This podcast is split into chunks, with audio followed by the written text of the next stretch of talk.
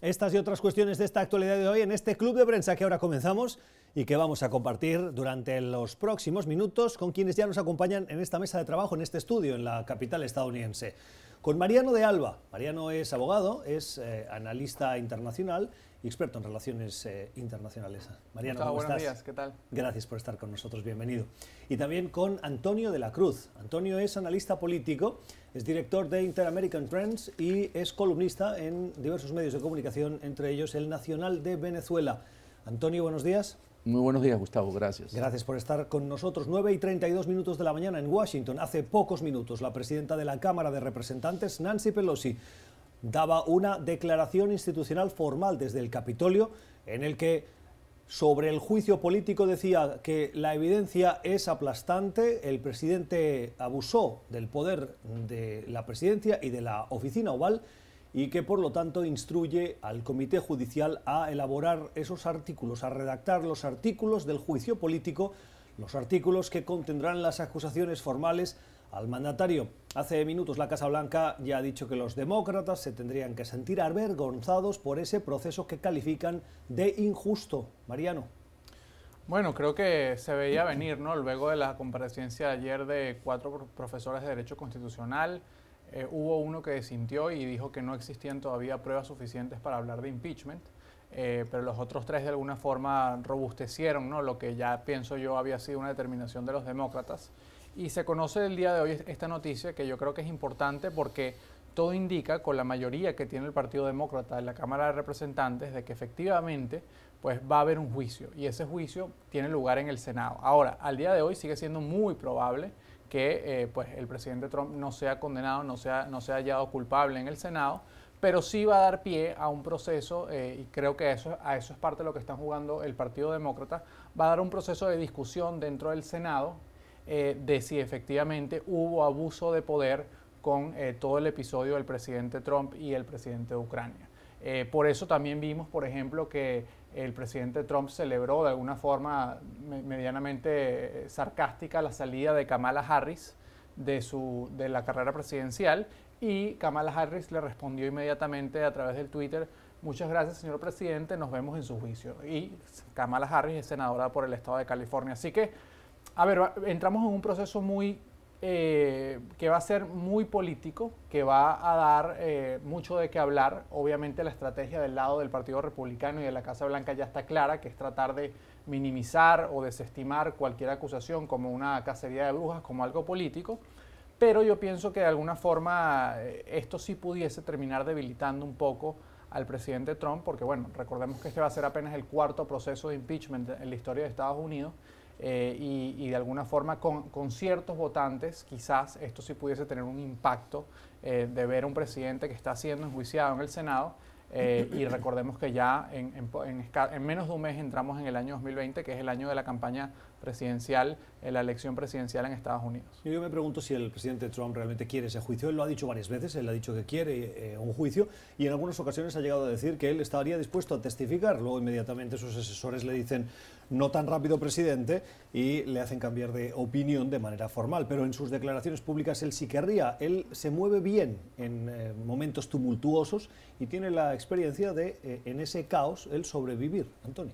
Sí, cuando Nancy Pelosi ya convoca, recordemos que Nancy Pelosi ha sido la única que ha podido llevar al presidente Trump a los lugares que ella quiere, cuando el año pasado ella, ¿verdad?, se le suspendió el presupuesto a la administración, ella jugó hasta las últimas y al final eso se le revirtió a Trump. O sea, es una mujer que sabe de la parte política, ¿verdad? Y él la respeta. Entonces, cuando Nancy, toma la, Nancy Pelosi toma la decisión de armar ya el caso, y lo que yo entiendo es que quieren hacerlo antes del 15, antes de, que se vayan las cámaras, ¿verdad? Ahorita en, diciembre, la vacación de diciembre, para poder entonces ya entrar en enero en ese eh, juicio político en el Senado. Entonces, sí estamos viendo que los demócratas se mueven con un, un, pace, un ritmo, ¿verdad? De una manera para acelerar el juicio político. Entonces, porque quieren entrar muy temprano a, desmontar toda la, la, popularidad del presidente Trump. Recordemos que en este momento, antes de eso, las bases no se han movido, se mantienen, ¿verdad? 50 y 50. La última encuesta que vi hace dos días, que querían y no querían. Entonces, estamos todavía en un momento, después de un mes de hearing, ¿verdad? En, el, en, el, la Cámara de Representantes, no se ha desplazado todavía la, la población americana. Entonces, esperemos, yo creo que en ese sentido le voy a dar la confianza a Nancy Pelosi, que tiene olfato político y que está jugando para desprestigiar al presidente Trump y entrar en el 20 con un presidente Trump más débil en la campaña electoral. Sí, ese, asunto de Nancy Pelosi es curioso porque recordemos que ella fue la, principal proponente o la principal barrera en contra de la parte del Partido Demócrata que venía llamando desde hace mucho tiempo. Desde abril, por allá, ¿cierto? El impeachment y ella decía, no, todavía no, todavía no, todavía no. Y luego al final luego de, que surgieron eh, eh, la filtración de esta conversación telefónica o de estas conversaciones telefónicas y se ha avanzado en esa investigación, donde por cierto también está muy involucrado el abogado personal del presidente Trump, eh, Rudolph Giuliani, pues de alguna forma se, trascendió que el día de ayer se reunió el caucus demócrata en el Congreso y básicamente Pelosi le preguntó a, los demócratas en el Congreso, ¿están listos? ¿Piensan que estamos listos? y hubo un sí rotundo a moverse hacia, hacia el juicio de impeachment. Ahora, habrá que ver realmente qué, más puede trascender. Yo pienso que, eh, conectándolo con lo, último que decía Antonio, pareciera que si no surgen eh, nuevos elementos suficientemente graves, bueno, obviamente no va a haber un movimiento en el Partido Republicano, porque es muy poco probable que haya, pero sobre todo, que, si esto realmente, o sea, la gran pregunta de todo esto es, ¿va a tener realmente un impacto en la, en la campaña presidencial? ¿O este es un tema, como ha apostado el presidente Trump, que aburre, que la gente no le gusta ver las audiencias, que son muy largas, que sencillamente eh, es un tema que es muy, está muy en boga en Washington, pero más allá, fuera, fuera de Washington, pues no, no tiene una gran importancia? Bueno, hablando de esto precisamente, estaba ahora recopilando los datos de una encuesta que eh, publica el diario USA Today y que ha elaborado conjuntamente con la empresa de análisis Public Data. Public Agenda, disculpen. Bueno, lo que dice la eh, encuesta es que hay, hay unanimidad casi total entre los estadounidenses, nueve de cada diez, están cansados y hartos de este clima de juicio político y de división de la política estadounidense cuando ven que sus vidas, su economía familiar, su trabajo funciona bien. Y dicen, aquí hay una disonancia entre lo que la política está diciéndome y lo que yo veo en mi vida y atribuyen a la política, los medios sociales y los medios de comunicación, redes sociales, eh, la exacerbación de esas diferencias que forman parte de toda realidad política de todo país, pero que en este caso en Estados Unidos están muy acentuadas. ¿Cómo puede influir esto en el juicio político? Bueno, creo que, creo que, va a influir poco, ¿no? Porque los demócratas siguen apostando a que pues, el avance de este proceso de alguna forma debilite un poco más al presidente Trump, pero como lo, como lo lo reseña esa, esa, encuesta, yo creo que eh, el, factor principal por el cual los votantes eh, promedio de Estados Unidos van a votar en noviembre del año 2020 no va a ser por, por, por, por, la, quizás por la polarización política que hay en Estados Unidos, sino por otros temas de mayor sustancia y que mayor afectan. El principal obviamente es la economía, cómo está su bolsillo. Eh, luego hay otro tema muy importante que sigue siendo objeto de discusión en Estados Unidos, que es el sistema de salud. Eh, y luego, obviamente, hay, una, hay un componente en algunos casos, en algunos estados, en algunas poblaciones de política internacional, eh, pero sin duda alguna no es el factor principal. Así que eh, es una apuesta muy arriesgada para los demócratas, porque además recordemos que si vemos los candidatos del Partido Demócrata a la presidencia en este momento, ninguno ha todavía pues logrado despegar el vuelo y tampoco pienso yo ninguno en este momento convence mucho eh, de, cara, de cara a poder vencer al presidente Donald Trump. Cuando uno ve los datos ahorita, Mariano y Gustavo, es básicamente, si uno ve muy rápidamente, el, presidente Trump tiene entre 38 y 40% de votos, base dura. Y los republicanos están en el mismo orden cuando uno lo ve las la encuestas nacionales, puede estar un poquito más, un 42, 43, pero están ahí. Si tú sumas esas dos, hay un 80, 82%, te queda una población de unos 17, 18% que son los que van a determinar y es donde apuntan los dos realmente la elección el próximo año. Entonces ahí va a depender mucho del candidato de los demócratas, ¿ok? Porque ahí sí Trump la tiene clara. Si el candidato demócrata es de la línea de izquierda del Partido Demócrata, Trump tiene ya el discurso del socialismo y tiene una serie que eso mete miedo en ese 18%, ¿verdad? Si el candidato es más hacia el centro, ahí van a salir otras causas que él va a buscar. Pero yo en este momento, lo, como lo veo, apartando de las consecuencias que puede tener realmente el juicio, es que no, el Partido Demócrata no tiene todavía realmente un viento a favor en cola. O sea, realmente están igualados y va a depender mucho de quién va a ser el candidato de los demócratas. Yo creo que en este momento, si yo podría apostar, que a mí me gusta apostar con él, yo creo que Trump está con la mano a favor. ¿Apostar y gana o pierde nuevamente? Generalmente gana. La buena suerte de Antonio de la Cruz. 2 y 41 minutos de la tarde en Londres, ciudad que ha acogido en los últimos dos días la cumbre que celebraba los 70 años de la Alianza del Atlántico Norte, la OTAN, como se la conoce. 29 países se dieron cita, sus representantes formaron parte de esas reuniones que reafirmaron su compromiso a la defensa común, a hacer frente a la amenaza expansionista y desestabilizadora de Rusia y particularmente por primera vez la OTAN identificó el crecimiento y el expansionismo militar chino.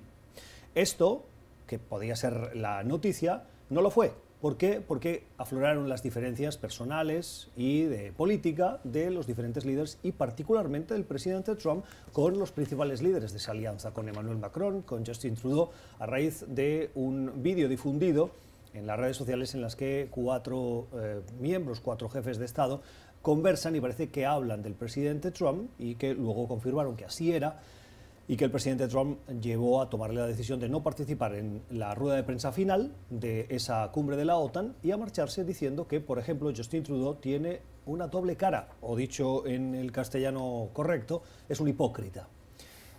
¿Cómo afecta esto a la, alianza? Bueno, a ver, creo que va a quedar como un hecho anecdótico ¿no? de, la naturaleza real, eh, de cómo ven líderes mundiales de gran importancia al, presidente Donald Trump y, sin duda alguna eso, pues pienso yo, molestó un poco a Trump.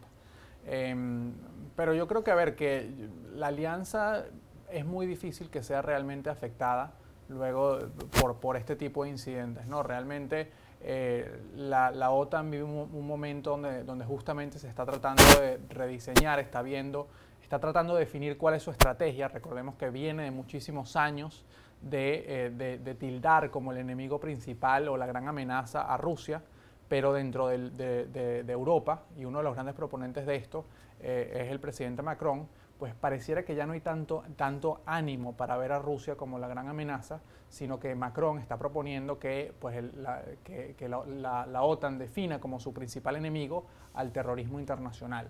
Eh, y justamente esa fue una, parte de la conversación que tuvo eh, con el presidente Trump. Y luego surge esta noticia de, China, eh, o, este, este, pienso yo que es algo muy incipiente, algo básicamente que que se habló informalmente de que bueno, de que eh, hay que, hay que empezar a evaluar con mayor cuidado eh, qué representa China para la OTAN como, como alianza militar.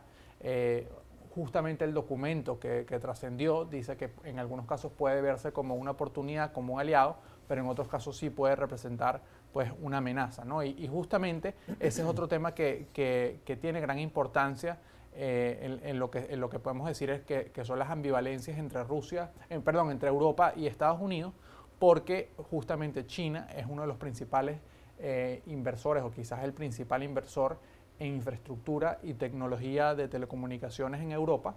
Eh, recordemos toda, toda esta controversia que ha habido últimamente con, la compañía china eh, Huawei. Y al final, los, países miembros de la OTAN van a tener que decidir si realmente asumen una posición de, animadversión con respecto a China o si siguen concentrándose en, pues, en Rusia, en el terrorismo internacional, etcétera, etcétera. Así que yo pienso que es un momento clave, es un momento clave para la, para la OTAN, pero también es un momento donde hay mucha expectativa sobre cuál va a ser eh, pues el nuevo mapa internacional con el Brexit muy probablemente concretándose en el 2020 y también con lo que pase en las elecciones presidenciales de Estados Unidos. Claro, y ahí no mencionas eh, las nuevas herramientas de estas guerras que son más propias del siglo XXI, que son las cibernéticas. Eh, claramente la OTAN sí tiene que modernizarse porque hoy en día entre potencias desarrolladas es muy difícil ver un conflicto armado, un conflicto bélico. La diplomacia, gracias a Dios, ya se impone mucho más, pero sí efectos de desestabilización, como vimos con Rusia en eh, el referéndum del Brexit, en las elecciones europeas, en el caso ya aprobado por la inteligencia estadounidense de las elecciones de Estados Unidos, etcétera. ¿no? Esa amenaza cibernética de la cual la OTAN tiene que tener una mayor capacidad. Sí, eh, lo que vimos ahorita en Londres básicamente es que señalan por primera vez, y muy incipiente, pero ven a China como una amenaza, sobre todo después del desfile de los eh, que tuvieron de los eh, misiles de, del mediano alcance, que realmente les alertó que son podrían ser atacados desde, Beijing.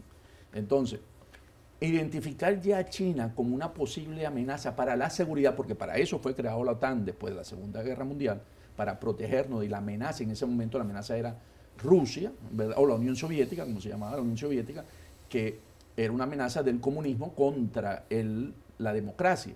Entonces, ver ahorita China, con todo lo que está pasando en China, con Hong Kong, ¿verdad? Y cómo eh, ellos alertan a Estados Unidos porque genera una ley contra, ¿verdad? Lo que está ocurriendo en Hong Kong.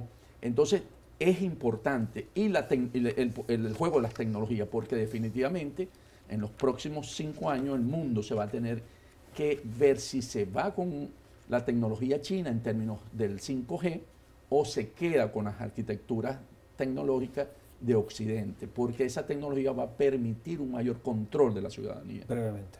Sí, a ver, creo que ahí la batalla básicamente la está perdiendo Estados Unidos, ¿no? Eh, como decía antes, en Europa eh, ya muchos países eh, han abierto sus puertas a la inversión china en el área de telecomunicaciones, básicamente por, por, una cuestión de económica, ¿no? Realmente las condiciones que ofrece China y las empresas chinas, pues no, es muy difícil que, realmente tengan una competencia con las compañías occidentales.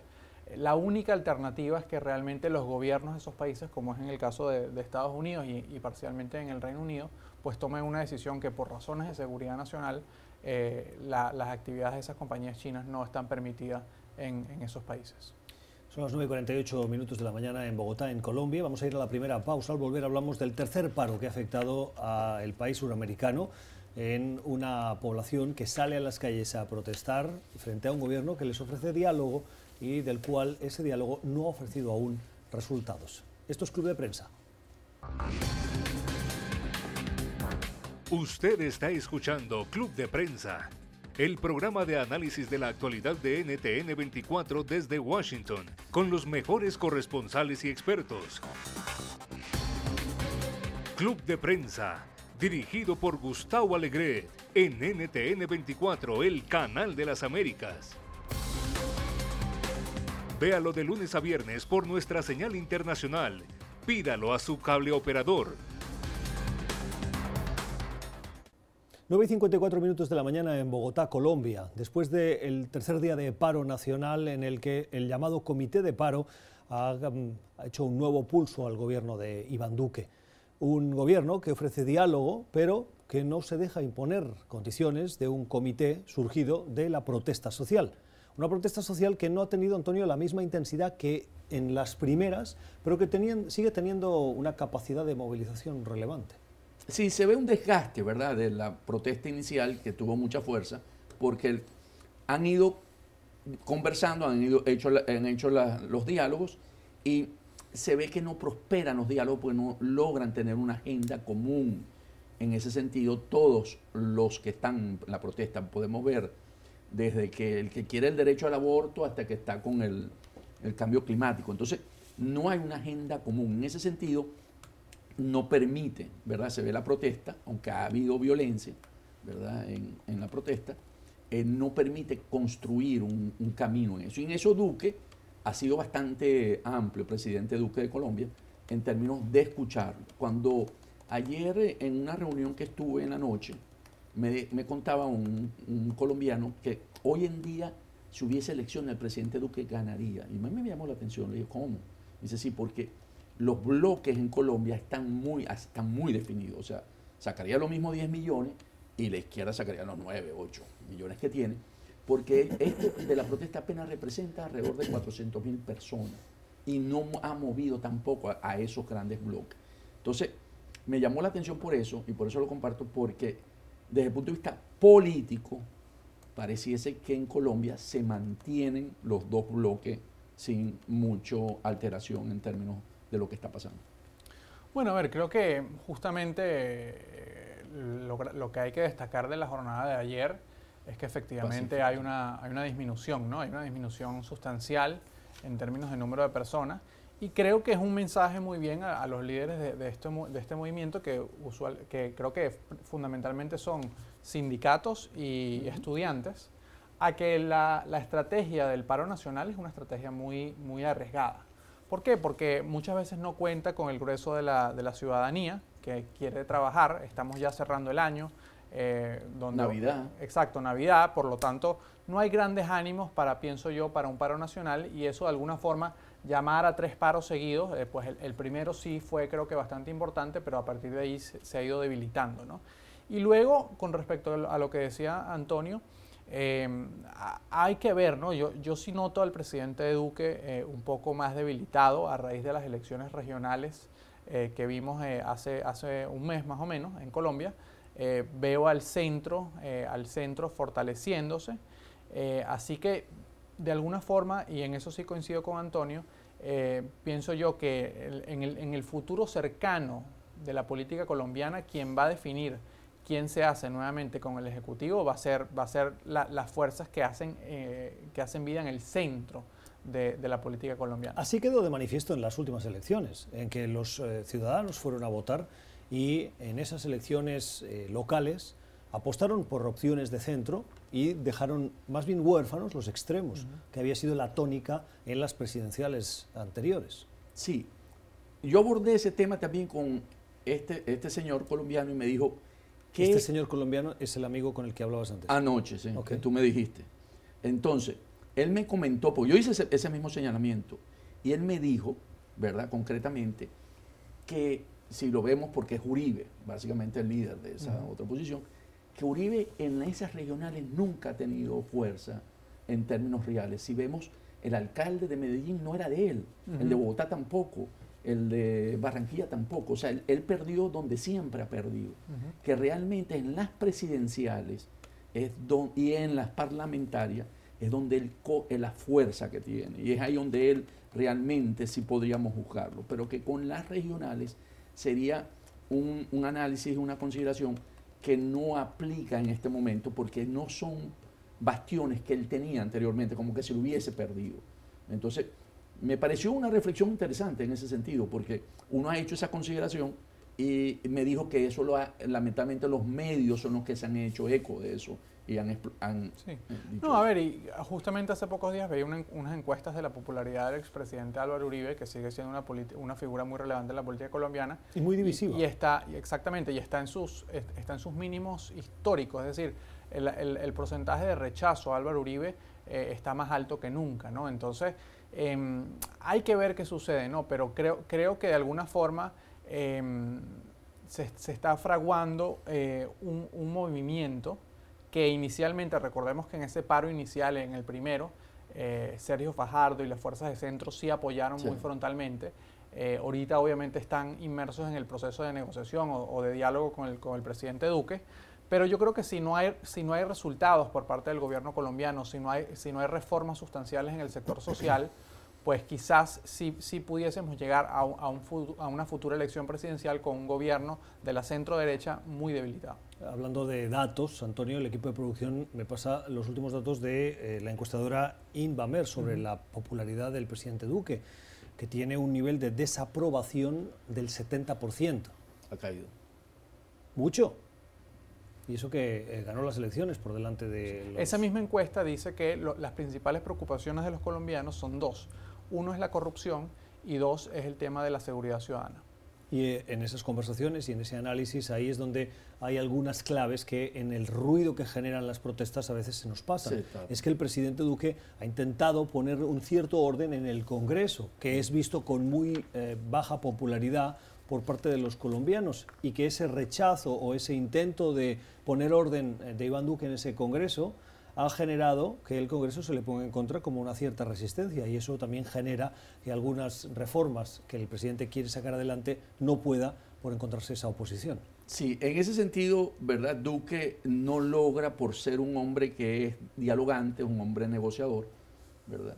Y no ha podido, ¿verdad? Con el Congreso poder llegar a acuerdos con las otras fracciones que existen y por lo tanto él su agenda propia no ha podido desarrollarla, ¿no? Y porque pareciera que en este momento en Colombia, como está la situación de polarizada y los movimientos sociales con tanto vigor, pareciera que el liderazgo de Duque no está acorde con las necesidades de colombianos. 12 y 2 minutos de la tarde en Brasil. Al sur del país se está reuniendo hoy y mañana, bueno, perdón, ayer y hoy, porque hoy ya es jueves, los eh, miembros del Mercosur, de ese grupo de países del sur del continente eh, que intentan una integración comercial. Esta reunión tiene todos los elementos para convertirse en una reunión de alta tensión política. Sale Macri y llega Alberto Fernández, que el próximo martes tomará posesión. Jair Bolsonaro, presidente de Brasil, ha amenazado con salirse de ese bloque si eh, se aplican determinadas políticas. Ah, no ha felicitado a Alberto Fernández.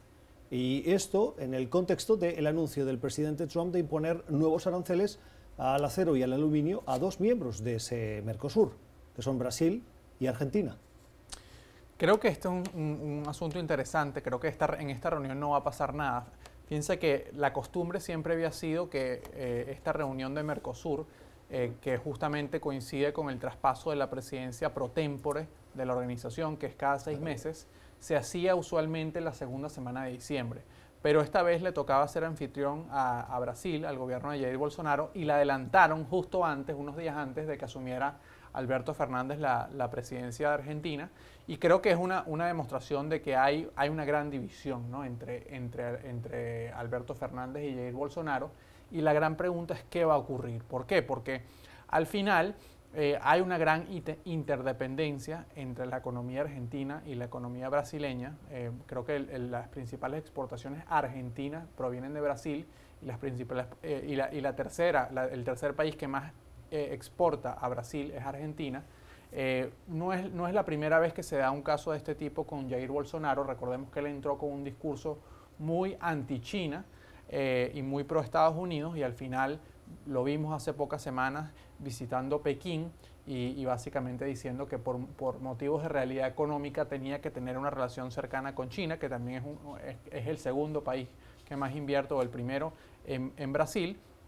Y de alguna forma eh, lo que ha surgido en las últimas semanas, que yo pienso que, va a ser un, gran problema, eh, la relación de estos dos países, que son sin duda alguna los, los, dos actores principales en el Mercosur, son dos cosas, ¿no? Por un lado, eh, el, gobierno de Brasil, el gobierno de Bolsonaro, eh, quiere impulsar el crecimiento económico en su país y está proponiendo eh, rebajar el arancel externo común. En el Mercosur, los cuatro países que hacen vida ahí, que son miembros, los miembros principales, tienen un arancel externo común y Bolsonaro lo quiere bajar. Alberto Fernández ya ha dicho que está totalmente en contra. Entonces, eso pudiese ocasionar un quiebre. Y luego hay otro, otro, otro desarrollo interesante, que son las medidas arancelarias que que anunció hace pocos días el presidente Trump en contra justamente de Argentina y Brasil. Y hay quien, quien dice que esto pudiese de alguna forma acercar a Fernández y a Bolsonaro, que al final han sido metidos por el gobierno de Donald Trump en el mismo saco. Yo lo dudo mucho, pero habrá que esperar a ver. Sin duda alguna, el Mercosur, pienso yo, va a entrar en una fase de parálisis mientras Bolsonaro y Fernández están en las presidencias de sus respectivos países. Sí, es lamentable que siendo un, mercado de los más dinámicos que tenemos en la región, ¿verdad? Casi el único en América del Sur, ¿verdad? Por la fortaleza que representan las, economías, sobre todo de Brasil y Argentina, vayamos a un enfrentamiento entre los líderes y lo de la, eh, la baja, la baja de, las, de los aranceles era un estudio que estaba planteado y que ellos vienen considerando porque están fijados desde 1999, existen eso, y hay aranceles para automóviles, el promedio es 12%, pero que son altos, y para automóviles 35%. Entonces, en ese sentido, ya ahí Bolsonaro planteó, cuando estaba Macri, la revisión de esos aranceles para poder ser más competitivos las economías. Entonces, claro, ¿dónde viene la divergencia? La divergencia viene en que el modelo económico de Alberto Fernández es un modelo que va para fortalecer la industria interna con eh, subsidios. Entonces eso básicamente no permite una competencia propia. Y ahí Jair Bolsonaro va a tener una posición dura. Y lo que están haciendo básicamente es despidiendo a Macri. Por eso que la adelantaron para poder despedir a Macri dentro de, este encuentro del Mercosur. Es más una despedida hacia Macri que para no aceptar la llegada. Bueno, y, con eso ah, básicamente habrá que esperar a, a, mitad de año del 2020 para ver si hay una nueva cumbre del Mercosur, pero yo pienso que la adelantaron justamente para Para, para despedir a Macri y no ver a, y, no ver a, Alberto Fernández. Bueno, em, son las 4 eh, y 7 minutos de la tarde en Francia, en París. Hoy hay convocada eh, nuevas protestas, nueva jornada nacional de protestas contra el presidente Emmanuel Macron. Macron impulsa una serie de reformas, entre ellas el sistema de pensiones, y eh, esas reformas los agentes sociales las consideran dañinas, lesivas para los derechos de los trabajadores. Esto ha llevado a esa convocatoria de paro nacional que en algunos casos ha tenido una concurrencia muy numerosa de gente que sale a las calles y que eh, hace pocos minutos me llegaban algunos urgentes de que la policía en algunas de esas manifestaciones, de manera puntual, pero sí ha tenido que utilizar gases lacrimógenos para dispersar a los manifestantes. En cualquier caso, jornada de protestas masivas en Francia en contra de esas reformas que impulsa Emmanuel eh, Macron, Mariano, y que eh, en las últimas horas leía que Macron, a pesar de tener esas protestas en las calles de manera tan masiva y tan sostenida durante los últimos meses, no tiene una figura de oposición que pudiera hacerle eh, sombra en unas posibles elecciones. Sí, a ver, creo que la, derecha eh, en Francia está bastante fragmentada, eh, sobre todo luego del, ascenso que, veíamos que venía, que venía teniendo durante muchos años. La derecha y la izquierda. Y la izquierda, exactamente. y justamente en este momento pienso yo que esto, pues, entramos en una fase como de hechos repetitivos, ¿no? vimos hace, hace poco, pocos meses o el año pasado el tema de los chalecos amarillos, grandes protestas que, vivió Francia. Obviamente el tema de, la represión y el, uso de gases lacrimógenos puede fortalecer esas protestas, pero al final creo que esto es propio, propio de la dinámica interna de Francia, este, este, este, este auge de las protestas. Y yo sigo viendo a un Macron que eh, está bastante fortalecido y, pienso yo que va a continuar eh, pues siendo la, figura principal de la política de Francia en el corto y mediano plazo. Sí, Macron, al, si vemos a Merkel que está saliendo ya, ¿verdad? si lo vemos entre la Unión Europea, Merkel ya está de salida, Macron ha asumido ese liderazgo dentro de la Unión Europea. Y Macron, en ese sentido, recordemos que ha venido marcando y él de cuando asume la presidencia, él decide tomar medidas para que el sector productivo francés se vuelva mucho más ágil. Y eso es lo que ha venido generando una serie de confrontos de rechazo por parte de la población. Sin embargo, recordemos que quien le compite a él eh, fue Mary Le Pen, ¿verdad? Y que no se ve en estos movimientos como la que capitaliza. Por eso cuando tú sostienes, Gustavo, que no se le ve a alguien porque la figura que compitió con él fue Marie Le Pen, que hoy no está capitalizando la protesta y por eso Macron sigue surgiendo como la gran figura dentro de Francia y además tuvo la audacia de enfrentar al presidente Trump ahorita en, la OTAN cuando le dijo que básicamente vamos a tener que pensar en crear un ejército europeo. Entonces él sigue asumiendo ese liderazgo y creo que Macron va a seguir marcando la política francesa. Esto es eh, Club de Prensa, hoy lo estamos compartiendo con las opiniones de Mariano de Alba y de Antonio de la Cruz. Ya regresamos. Usted está escuchando Club de Prensa el programa de análisis de la actualidad de NTN 24 desde Washington, con los mejores corresponsales y expertos. Club de Prensa, dirigido por Gustavo Alegre, en NTN 24, el canal de las Américas. Véalo de lunes a viernes por nuestra señal internacional. Pídalo a su cable operador Seguimos en este club de prensa de hoy conversando sobre la actualidad con los analistas Antonio de la Cruz y Mariano de Alba. Antonio, publicas hoy un artículo en el diario El Nacional con el sugerente título cuando son las 11 y 15 minutos de la mañana en Caracas. Dices Venezuela, perspectiva 2020 con Maduro en el poder. Y este artículo se publica cuando también conocemos, de acuerdo a la reacción del régimen de Maduro, que en las últimas horas ha rechazado a la OEA eh, como observador para las elecciones del 2020. Sí, fíjate. En el artículo que planteo, eh, Gustavo, es con un escenario quedándose Maduro en el poder. ¿no? Ya visto Maduro. ¿Hay algún otro escenario posible?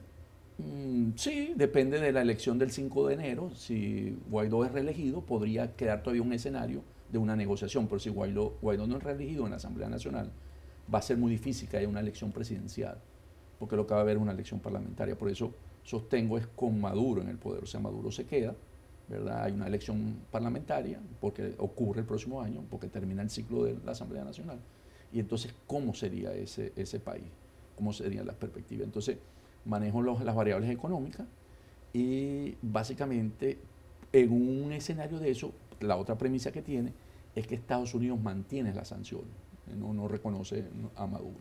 Entonces, las sanciones van a seguir. Entonces, se mueve, Maduro se mueve hacia una economía ilícita, básicamente, que son los ingresos que va a recibir. Va a recibir los ingresos por parte del manejo del contrabando del oro, los minerales, el narcotráfico, el combustible, y ahí más o menos los números son unos 8 mil millones de dólares, y por eh, em, petróleo, exportaciones de petróleo, que también son ilícitas, porque son sancionadas PDVSA, entonces él tiene que camuflejar esos, esos envíos a través con Rosneft, están como unos 10 mil millones. Entonces tiene una economía como unos 18 mil millones de dólares. Entonces, ¿qué veo? Dolarización de la economía, eh, inflación, esos son datos del Fondo Monetario Internacional, el próximo año lo está estimando en 400 eh, mil y el dólar disparado, ¿verdad?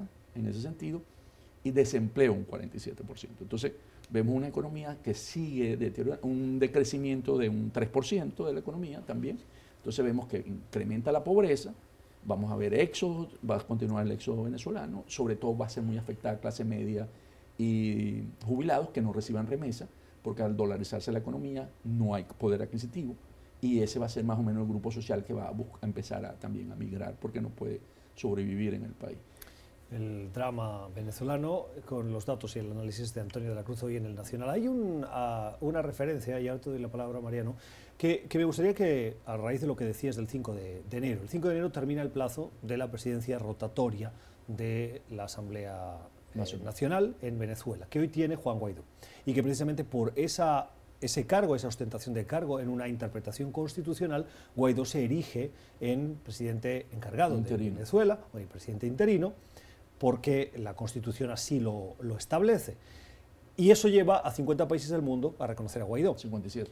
Si el 5 de enero Guaidó no es reelegido, la situación es esperpéntica, en el que hay 50 y pico países que reconocen a Guaidó por ser presidente de la Asamblea Nacional y en esa condición, en esa interpretación constitucional, es presidente encargado, en el que deja el cargo y por lo tanto al no tener encargo no tiene ya la legitimidad para ser presidente encargado. O hay que hacer una nueva reinterpretación y a partir de ahí los juristas te ofrecen las soluciones. Pero, y ese es un elemento que pongo sobre la mesa, en las últimas horas he escuchado a Diosdado Cabello en su programa diciendo, despectivamente, de Juan Guaidó, que él sí va a votar por Guaidó. Y me preguntaba, ¿por qué Diosdado pretende votar por Guaidó? La respuesta que me ha dado alguien es que es que el madurismo ya se siente cómodo con Guaidó haciendo lo que hace porque saben que no ha conseguido lo que se esperaba. Yo creo que eso es parte del, vamos a decir, el bully político, ¿no? El, tratar de, molestar, de, avivar el, el, problema grave que tiene la oposición en este momento y básicamente lo que está, lo que está tratando de decir el, señor Cabello es, sí, yo voy a votar por Guaidó porque Guaidó de alguna forma es garantía de que el gobierno de Maduro continúe, ¿no? Ahora, yo, que, yo, sigo, yo coincido con Antonio en que el, panorama para el año 2020 o la premisa es que Maduro va a continuar en el poder. Eh, un gran reto que va a tener la oposición es eh, qué hacer frente a esas elecciones parlamentarias. Creo que quienes han estado al frente de la oposición venezolana en este año 2019 eh, ya han dicho, de alguna forma ya han asomado de que no piensan participar y a partir de allí pues es muy probable que, el, chavismo obtenga una, mayoría de la Asamblea Nacional, obviamente unas elecciones que no van a ser libres ni van a ser competitivas.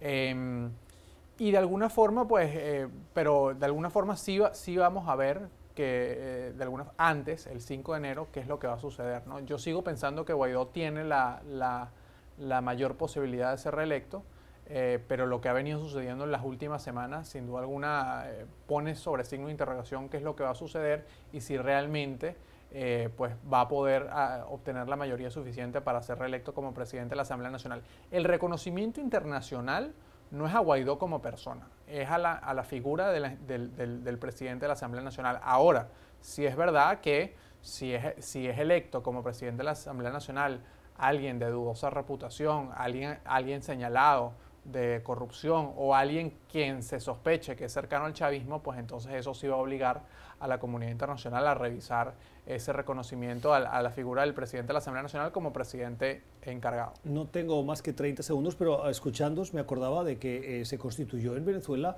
lo que se llamó la constituyente. ¿Qué ha pasado con esa asamblea? ¿Ha quedado diluida? ¿Está ahí y forma parte del escenario, pero ya no sirve para nada? Se diluyó. Ellos al final siguen, supuestamente no ha terminado su, su, periodo, pero no tienen el proyecto que supuestamente van a someter a la Constitución a lo mejor. Está listo, no se va. Oye, ellos regresaron una gran parte de ellos que eran constituyentistas a la Asamblea Nacional.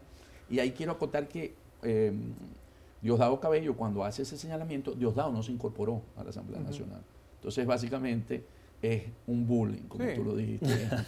o sea, es mostrar de que él es un hombre que nosotros no necesitamos ahí, pero es falso. Bueno, 4 y 21 en Francia, en París, les decíamos antes que hay paro nacional, protestas en diversas ciudades de eh, Francia en contra de la reforma de pensiones del presidente Emmanuel Macron, que ya tenemos las imágenes de la confrontación de las fuerzas y cuerpos de seguridad del Estado en algunos lugares eh, de la capital y en otras partes en las que estos cuerpos de seguridad han tenido que utilizar gases lacrimógenos para dispersar, por lo tanto esas protestas que en algunos casos se han vuelto violentas. Esas son las imágenes que nos llegan de la agencia Reuters, la agencia internacional, y que muestran esos momentos con atos de tensión que se derivan de esas manifestaciones de protesta de los ciudadanos franceses en contra de las medidas que pretende adoptar que quiere impulsar el gobierno de Emmanuel Macron.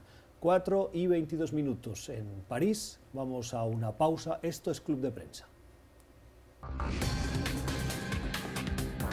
Usted está escuchando Club de Prensa, el programa de análisis de la actualidad de NTN 24 desde Washington, con los mejores corresponsales y expertos. Club de Prensa dirigido por Gustavo Alegre en NTN 24, el canal de las Américas. Véalo de lunes a viernes por nuestra señal internacional. Pídalo a su cable operador. 10 y 27 minutos de la mañana en eh, La Paz, en Bolivia, el día en el que eh, nos hacemos eco de las palabras del expresidente Evo Morales, que se encuentra en eh, México.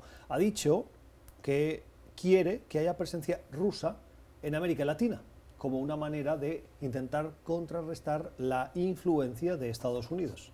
Mariano. No, bueno, creo que, a ver, eh, la situación actual de Evo Morales es bastante débil. Eh, de alguna forma esto es una crítica indirecta a, lo que él dice que fue la influencia de, Estados Unidos en, su salida del poder. Eh, de alguna forma lo, lo, que hay que rescatar allí es que efectivamente sí hay en este momento en América Latina eh, una, una, lucha ¿no? entre, entre, la, entre, entre las grandes potencias mundiales y cómo pueden influenciar en la política latinoamericana. Sí, aquí, y lo que otro que llama la atención es que precisamente Rusia reconoció a Yanina Áñez como presidente encargada. Entonces, uno dice, quiere que esté presente y reconoció a la que sustituyó a él. No suena muy coherente, Evo, con esa declaración seguramente se ha enemistado con Putin. pues no, mucho, porque claramente él está diciendo que sí, que Rusia tenga, tenga esa influencia. Bueno, eh, la situación en Bolivia que sigue y eh, de la que hoy daremos cuenta aquí en NTN24, porque se conoció ya el informe final de la auditoría de la OEA sobre eh, la situación en las elecciones, una situación que según los expertos de la OEA hubo una injerencia o un intento doloso de alterar el resultado.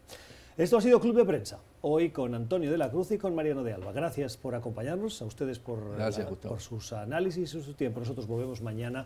Que tengan una feliz jornada.